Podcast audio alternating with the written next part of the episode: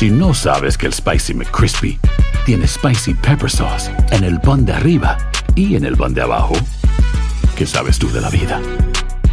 Para, pa, pa, pa.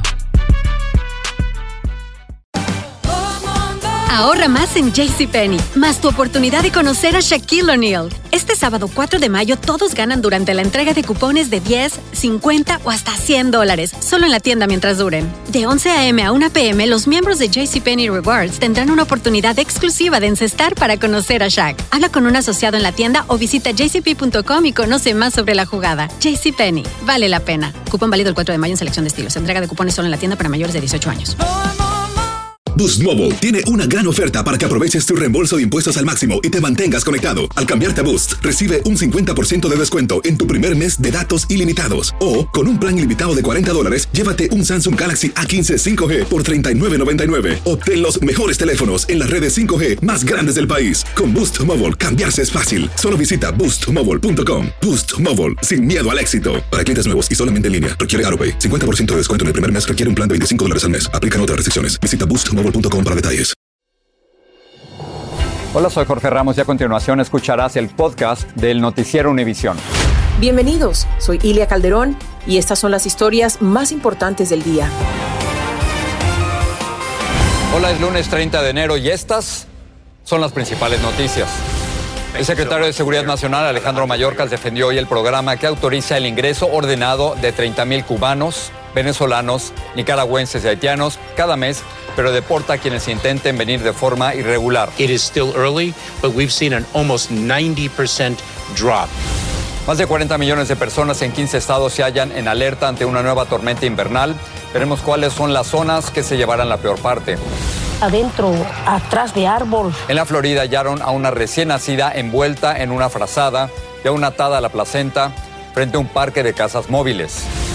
Y el asesor nacional de salud le pidió a los padres a limitar el uso de redes sociales de los niños por lo menos hasta que cumplan 13 años de edad. En el noticiero les diremos por qué. Este es Noticiero Univisión con Jorge Ramos e Ilia Calderón. Buenas tardes. El secretario de Seguridad Nacional, Alejandro Mayorkas, defendió en la Florida la política de aceptar mensualmente, Jorge, a 30 mil migrantes regulares de Cuba, Venezuela, Nicaragua y Haití. Así pero con esta misma política deportarán a todo el que entre ilegalmente a los Estados Unidos. De hecho, esta nueva política veta durante cinco años a los ciudadanos que intenten ingresar de manera ilegal. Por diferentes motivos, republicanos y demócratas están criticando esta nueva estrategia, pero Mallorcas asegura que está funcionando, como nos informa Lourdes del Río. La alegría de los que ya se han beneficiado del programa humanitario para cubanos, venezolanos, haitianos y nicaragüenses aplicado desde comienzos de enero es evidente. No, yo no pensé que fuera a hacer esto tan rápido, tan vaya, ahora es que me lo creo porque llegué aquí. Pero a pesar del beneficio para los solicitantes, hoy el secretario de Seguridad Nacional Alejandro Mayorkas aseguró en Miami que el programa ha hecho descender exponencialmente la llegada irregular de migrantes al país. Sigue siendo muy temprano, pero ya hemos visto un 90% de reducción de personas entrando por la frontera. Inmigración es un tema complejo en el que usualmente no parece haber consenso, pero en este caso en particular, el gobierno de Biden sigue asegurando que esta última medida. Que ha tomado es la mejor solución al menos por ahora. Resulta notable que haya estados que ataquen la solución a un problema del que tanto se han estado quejando. Fue su reacción ante la demanda presentada por 20 estados, incluyendo Florida, contra el plan del gobierno de conceder 30 mil visados mensuales a ciudadanos de estos cuatro países. En cuanto a las críticas de que el programa impacta económicamente a los estados, Mallorcas destacó que los que reciben el parol están autorizados a trabajar y por eso el peso no tendría por qué recaer en los gobiernos. Por otro lado, reiteró que la nueva política somete a los refugiados y solicitantes de asilo de los cuatro países que llegan a los Estados Unidos sin autorización previa a deportaciones aceleradas y a una prohibición de cinco años para volver a ingresar a Estados Unidos. Las personas que hayan llegado antes no pueden participar en este proceso eh, y, están sujetos a, a cada caso en particular, sea bajo el título 8 o el título 42, su procesamiento bajo las leyes migratorias. Mallorca se reunió en Miami con líderes de la comunidad cubana y haitiana, además de con el servicio de guardacostas y con la alcaldesa del condado Miami-Dade, quien a pesar de apoyar la iniciativa federal, planteó algunas preocupaciones. Hablé con el secretario mayor sobre la necesidad, la necesidad de más recursos para los gobiernos locales que reciben los migrantes. En Miami, Florida, Lourdes del Río, Univisión. Más de 320 migrantes desaparecieron o murieron en el Mar Caribe en el 2022, según datos del proyecto de migrantes perdidos de Naciones Unidas que realiza este estimado anual desde el año 2014. Los datos también dicen que entre el 2021 y el 2022 aumentó un 78% el número de personas que murieron en esa travesía. Vamos a pasar a Nueva York, en donde el gobierno comenzó a mudar a migrantes que solicitan asilo de un hotel a la terminal de cruceros en Brooklyn. Sin embargo, algunos se han negado al cambio, lo que movilizó a la policía neoyorquina. Peggy Carranza informa desde el lugar de la confrontación. Momentos de tensión se vivieron hoy afuera de este hotel en Manhattan. No hay condiciones para vivir. donde un grupo de solicitantes de asilo acampó en la acera tras negarse a ser reubicado en la terminal de cruceros en Brooklyn. Esto es una injusticia que nos están haciendo. Póngase de allá, ¿qué hora tenemos que salir para poder uno ir a trabajar. La municipalidad abrió un refugio de emergencia en la terminal de cruceros para mil hombres adultos y así darle paso a familias con niños en el hotel, pero algunos lo vieron y regresaron. Es lo mismo como que estuviera durmiendo aquí. Eh, la cama se pone, no hay cama realmente, son unas camillas y se pone fría así como el piso. Las sillas están, o sea, no tenemos calefacción, no hay agua caliente. El problema es que no tendrían muchas opciones. Me tocaron mi puerta a las 7 de la mañana y me, me dijeron que tenía que desalojar el hotel. Me quitaron mi ID que tenía del hotel y me quitaron mi llave de mi puerta. O sea que ya no, ya no puedo pasar más para adentro. Los que sí han aceptado la oferta parten en autobuses facilitados por la municipalidad. El traslado de los migrantes que han aceptado la reubicación se está dando poco a poco. Incluso algunos de ellos nos han mostrado un documento que indica que el último grupo saldría mañana. Según ellos, el plan es que el hotel quede desalojado el miércoles. Un vocero del alcalde dijo en un comunicado que les dan alojamiento, alimentos, atención médica, educación y una serie de otros servicios. Las instalaciones de la terminal de cruceros de Brooklyn brindarán los mismos servicios que cualquier otro centro. La municipalidad dice haber recibido más de 42 mil migrantes desde la primavera y pide ayuda federal. En la ciudad de Nueva York, Peggy Carranza, Univisión. Jorge, estamos vigilando una ola de frío potencialmente fuerte que se acerca hacia el sur y el centro de los Estados Unidos, donde millones de personas están en alerta. Vamos a pasar con la meteoróloga de Univisión, Jessica Delgado, para que nos diga qué se puede esperar de esta nueva tormenta invernal. Jessica. ¿Qué tal? Muy buenas tardes. Y efectivamente, esta nueva tormenta invernal tiene al menos 40 millones de personas de norte, centro sur estarán recibiendo algún tipo de alerta, ya sea por baja sensación térmica, tormenta de hielo o tormenta invernal. Aquí la gran preocupación va a ser esa lluvia alada que comenzará a caer a partir de esta noche desde Texas hacia el Valle de Tennessee. Van a ser varias rondas por lo menos hasta el jueves por la mañana.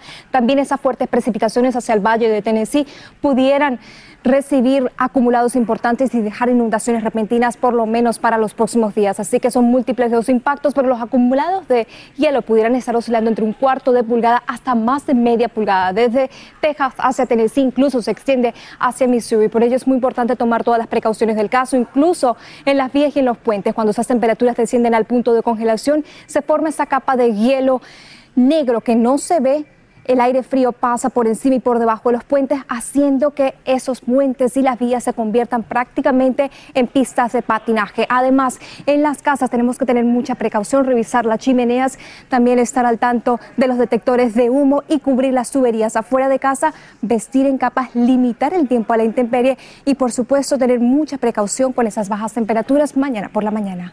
Hasta aquí la información del tiempo. Regreso con ustedes. Muchas gracias, Jessica. Y precisamente la inminente llegada de esta tormenta ha forzado la cancelación de más de 700 vuelos. Muchas de las cancelaciones han sido en el aeropuerto de Dallas Fort Worth, en Texas. La ola fría afectará a ese estado y también Utah, Colorado y Oklahoma. En Memphis, Tennessee, el Departamento de Policía suspendió del servicio a dos agentes más por la muerte a golpes de Tyron Nichols. Se trata de Preston Hemphill a quien se investiga por haber usado una pistola eléctrica con la que se impactó a Nichols en el pecho. Además, el Departamento de Bomberos despidió a dos auxiliares médicos y a un chofer de ambulancia en relación con el mismo caso. Edwin Pitti amplía. Un sexto policía en Memphis está bajo investigación por el incidente que llevó a la muerte de Tyree Nichols. Preston Hemphill ha sido relevado de su puesto y por el momento no enfrenta cargos. Los abogados de la familia Nichols insisten que en el video nunca se ve a Tyree tratando de quitarle el arma a nadie. Los cinco policías que protagonizaron la mortal golpiza fueron despedidos y enfrentan cargos de asesinato en segundo grado, pero ahora el abogado de Desmond Mills Jr. y Emmett Martin III anunció que sus clientes planean declararse no culpables. Y mientras la familia de Nichols se prepara para darle el último adiós el miércoles, han aceptado una invitación a Washington de parte del caucus negro del Congreso para escuchar en primera fila el discurso de Biden sobre el Estado de la Unión, donde se espera que el mandatario reviva el llamado para aprobar una reforma policial. Me temo que bajo una Cámara de Representantes con mayoría republicana, la reforma policial no es viable.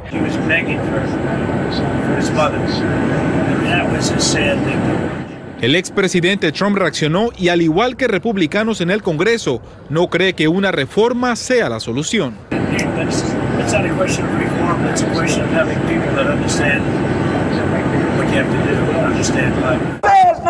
Tras las manifestaciones, la policía de Memphis eliminó la unidad de Escorpión que se enfocaba en combatir el crimen. Units don't create abuse. Abusive behavior creates abuse. El alcalde de Nueva York, quien es un policía jubilado, dijo que el enfoque debe estar en el entrenamiento de los policías, un punto que congresistas podrían incluir en una nueva ronda de negociaciones sobre el sistema policial. En Washington DC, Edwin Pitti, Univision. Autoridades de la Florida buscan a la madre que abandonó a su bebé de horas de nacida entre unos arbustos. El llanto de la pequeña alertó a unas vecinas que la encontraron. Agentes tomaron muestras de ADN a la bebé como parte de la búsqueda de la madre que podría ser acusada de negligencia infantil. Dana y Rivero tiene los detalles. A las 12 de la noche. A esa hora, Magdalena Gregorio Ordóñez escuchó lo que ella creía era el maullido de un gato. Entonces decidió buscar de dónde venía el sonido y se encontró con una gran sorpresa. Vamos a ver, porque no se, no se paras a llorar eso. Ok, a ver, vamos a checar. Entonces su marido, la mujer, subió allí y subimos allí y lo escuchamos eh, con luz del teléfono, lo, hace así, pero no lo encontramos. En medio de una zona boscosa, detrás del parque de casas móviles en Mulberry, Florida, Magdalena y su hija de 12 años encontraron a una niña recién nacida sola y llorando. Es un bebé, es un bebé, pues queda pensar unos o, quedas triste unos porque es un bebé, no es un animal. La mujer no sé qué tiene su cabeza, no sé qué, qué pasó a la mujer. Oficiales del alguacil del condado Polk que respondieron a la emergencia dijeron que la pequeña estaba envuelta en una manta y aún traía el cordón umbilical sin cortar y restos de placenta del parto. Estiman que la menor llevaba alrededor de una hora en el lugar. La temperatura había bajado esa noche a unos 50 grados. Las condiciones son bastante peligrosas y con una posibilidad mínima de sobrevivir más de 24 horas. Eh, eh, y si lo hace sería, sería en condiciones muy graves. En un intento por encontrar a la madre de la pequeña, la policía tocó cada una de las puertas de esta comunidad de casas móviles sin éxito. Puedes acercarte, entregar ese bebé a un bombero y marcharte y nunca revelar quién eres. Y no hay responsabilidad penal por ello. La ley estatal dicta que los bebés de siete días de nacidos o menos pueden ser entregados en cualquier hospital o estación de bomberos. Es un milagro, pues que ya, ya vivo, él, gracias a Dios.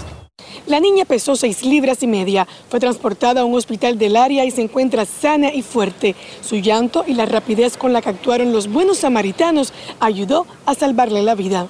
Desde Miami, Florida, Danay Rivero, Univisión. Un escapo del narcotráfico mexicano hace graves acusaciones en el juicio contra el exsecretario de Seguridad Pública, Genaro García Luna. Surgen revelaciones sobre por qué la DEA destituyó a su director regional para México y América Central. Y el asesor nacional de salud advierte sobre los daños que pueden provocar las redes sociales en los niños. Hacer tequila, don Julio, es como escribir una carta de amor a México. Beber tequila, don Julio, es como declarar ese amor al mundo entero. Don Julio es el tequila de lujo original, hecho con la misma pasión que recorre las raíces de nuestro país. Porque si no es por amor, ¿para qué? Consume responsablemente. Don Julio Tequila, 40% alcohol por volumen, 2020. Importado por Diageo Americas, New York, New York. Si no sabes que el Spicy McCrispy tiene Spicy Pepper Sauce en el pan de arriba y en el pan de abajo, ¿qué sabes tú de la vida? Para, pa, pa, pa. La venta para amigos y familiares de JCPenney está de vuelta. Desde el lunes ahorra 30% extra en artículos por toda la tienda. Esos son ahorros adicionales por encima de nuestros precios bajos. Dile a tus amigos, ven con tu familia y ahorren en grande. No olvides, ya se acerca el Día de las Madres. Y tenemos todo lo que mamá quiere: joyería, belleza, salón y tarjetas de regalo. JCPenney, vale la pena. Cupón válido del 29 de abril al 5 de mayo en selección de estilos. Aplican exclusiones. Detalles en la tienda jcp.com. Estás escuchando el podcast del noticiero Univisión. Y ahora pasamos al juicio a Genaro García Luna en Nueva York. Oscar Nava Valencia, ex líder del cartel del Milenio, testificó hoy sobre el pago de sobornos al exsecretario de Seguridad Pública de México en el juicio que se le sigue por tráfico de drogas. El testigo dijo que los sobornos por varios millones de dólares fueron a cambio de protección para traficar drogas. Blanca Rosa Vilches está cubriendo el juicio.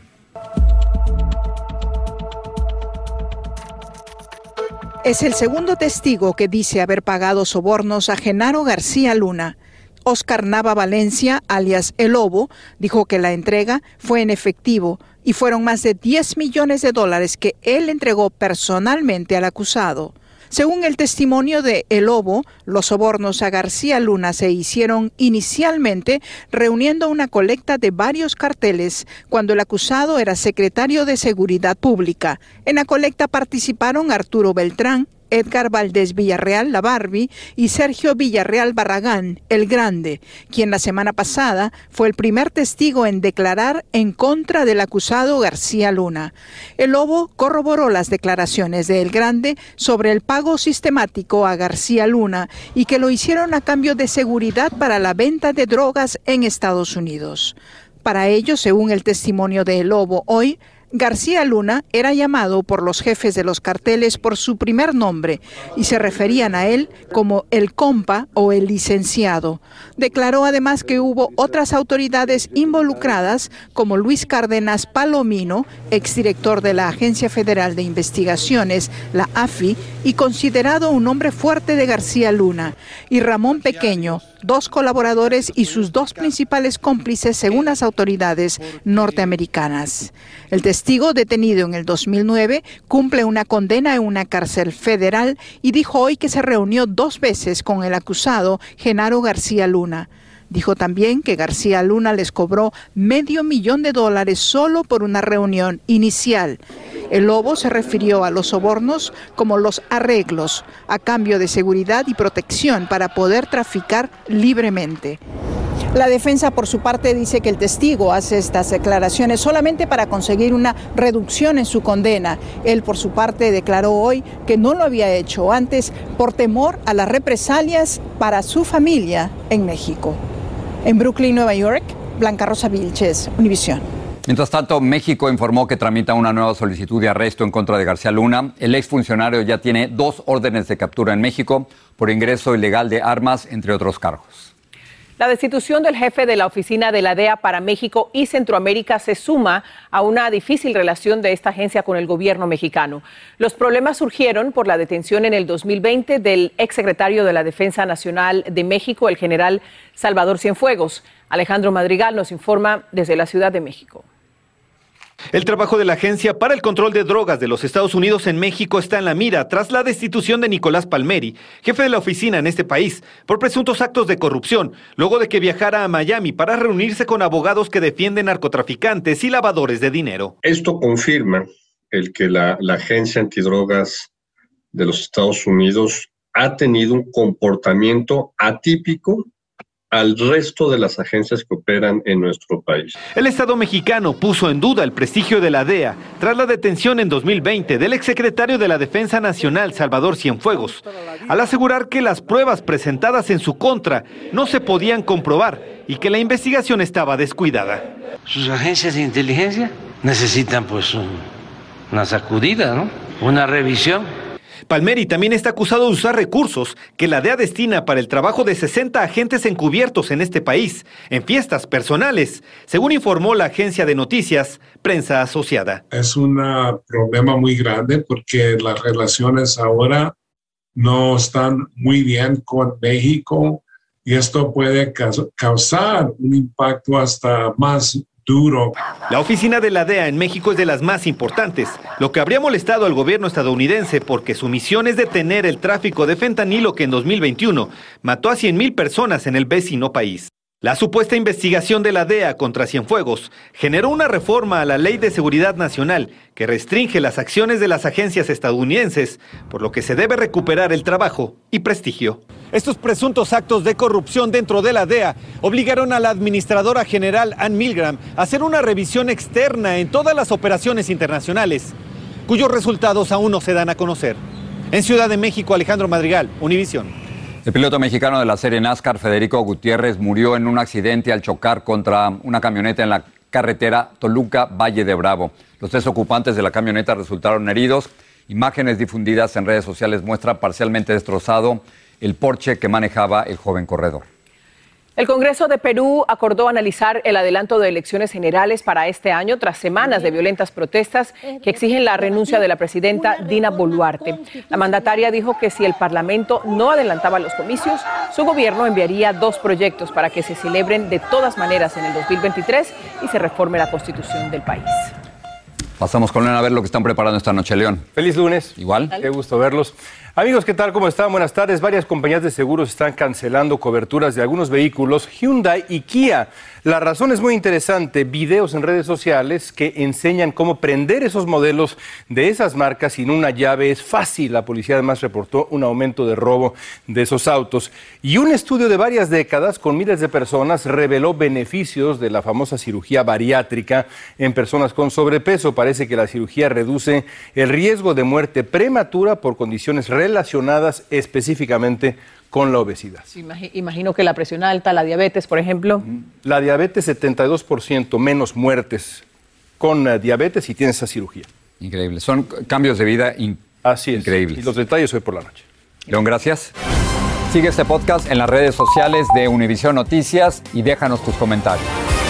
El asesor nacional de salud sugiere, Jorge, que se limite el uso de las redes sociales en los niños. Murphy dice que a los 13 años es demasiado pronto para que entren en ellas porque apenas están formando su personalidad. Su pedido justamente coincide con el de otros expertos que también lo consideran prematuro porque podría afectar la química cerebral de estos adolescentes.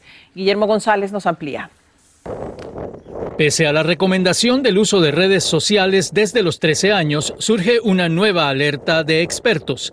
Para el máximo asesor de salud de la Casa Blanca, esa edad no es conveniente porque los adolescentes aún están desarrollando su propia identidad y sentido de sí mismos. I worry that right now, if you look at the, the guidelines from the platforms, that age 13 uh, is when kids are technically allowed to use social media. But there are two concerns I have about that. Una opinión que comparten los neurólogos. El cirujano general tiene razón. Los neurólogos sabemos que durante estas etapas críticas del desarrollo los niños están desarrollando conexiones cerebrales, están estableciendo valores, están eh, eh, determinando cuáles van a ser su imagen corporal. Para los psicólogos, el papel de la familia es crucial que quieren que la escuela sea la que los eduque en eso. Hay muchas cosas que la escuela sí es la que los educa en muchos aspectos, ¿me entiendes? Pero la base fundamental y sólida de la estabilidad emocional, de la seguridad, de la autoestima de la persona se, establece en su sistema familiar. Algunas madres de adolescentes como ella dicen que toman sus propias medidas. No ha sido fácil el manejo de las redes, por lo menos con, con mi hija y con sus compañeros, porque uno se da cuenta de la presión social que ejercen las redes sociales sobre los según la investigación publicada en JAMA Pediatrics, el consumo permanente de redes sociales en menores desarrolla altos niveles de sensibilidad en áreas específicas de su cerebro, con consecuencias a largo plazo. Los expertos coinciden en que el uso descontrolado de las redes sociales causa efectos en la química cerebral de los adolescentes, que puede llevarlos a severos cambios en sus comportamientos y sus costumbres. Por eso recomiendan que deben ser sus propios padres quienes establezcan serias restricciones. En Miami, Florida, Guillermo González, Univisión. A menos de dos semanas del Super Bowl, dos aperitivos clásicos que se consumen se han salvado del aumento de precio debido a la inflación. El aguacate bajó su precio un 20% y el kilo de alitas de pollo cuesta 63 centavos menos que el año pasado. Los Chiefs de Kansas City y los Philadelphia Eagles se van a disputar el Super Bowl. Buenas noches ahí. Para terminar tenemos el taco acorazado, ahorita te explico, que es el más grande del mundo de casi 231 pies de largo, entró al libro de récord de Guinness. Lo hicieron en Morelos con unas 175 libras de masa, picadillo y mole, entre otros ingredientes. Este nombre se remonta a los tiempos de la Revolución porque se elaboraba con una tortilla especial para facilitar su transporte en el campo de batalla. Acorazado. Acorazado. Acorazado, no acorazado, qué rico Es- qué hambre. ahí está. Con eso nos vamos. Gracias. Buenas noches. Hasta luego. Noticiero Univisión, siempre a tu lado.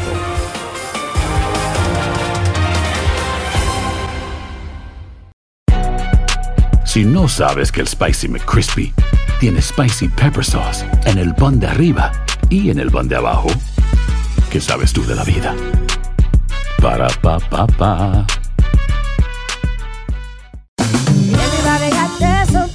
La venta para amigos y familiares de JCPenney está de vuelta. Desde el lunes ahorra 30% extra en artículos por toda la tienda. Esos son ahorros adicionales por encima de nuestros precios bajos. Dile a tus amigos, ven con tu familia y ahorren en grande. No olvides, ya se acerca el Día de las Madres. Y tenemos todo lo que mamá quiere: joyería, belleza, salón y tarjetas de regalo. JCPenney, vale la pena. Cupón válido del 29 de abril al 5 de mayo en selección de estilos. Aplican exclusiones. Detalles en la tienda jcp.com. Boost Mobile tiene una gran oferta para que aproveches tu reembolso de impuestos al máximo y te mantengas conectado. Al cambiarte a Boost, recibe un 50% de descuento en tu primer mes de datos ilimitados. O, con un plan ilimitado de 40 dólares, llévate un Samsung Galaxy A15 5G por $39.99. Obtén los mejores teléfonos en las redes 5G más grandes del país. Con Boost Mobile, cambiarse es fácil. Solo visita boostmobile.com. Boost Mobile, sin miedo al éxito. Para clientes nuevos y solamente en línea, requiere AroPay. 50% de descuento en el primer mes requiere un plan de 25 dólares al mes. Aplican otras restricciones. Visita boostmobile.com para detalles.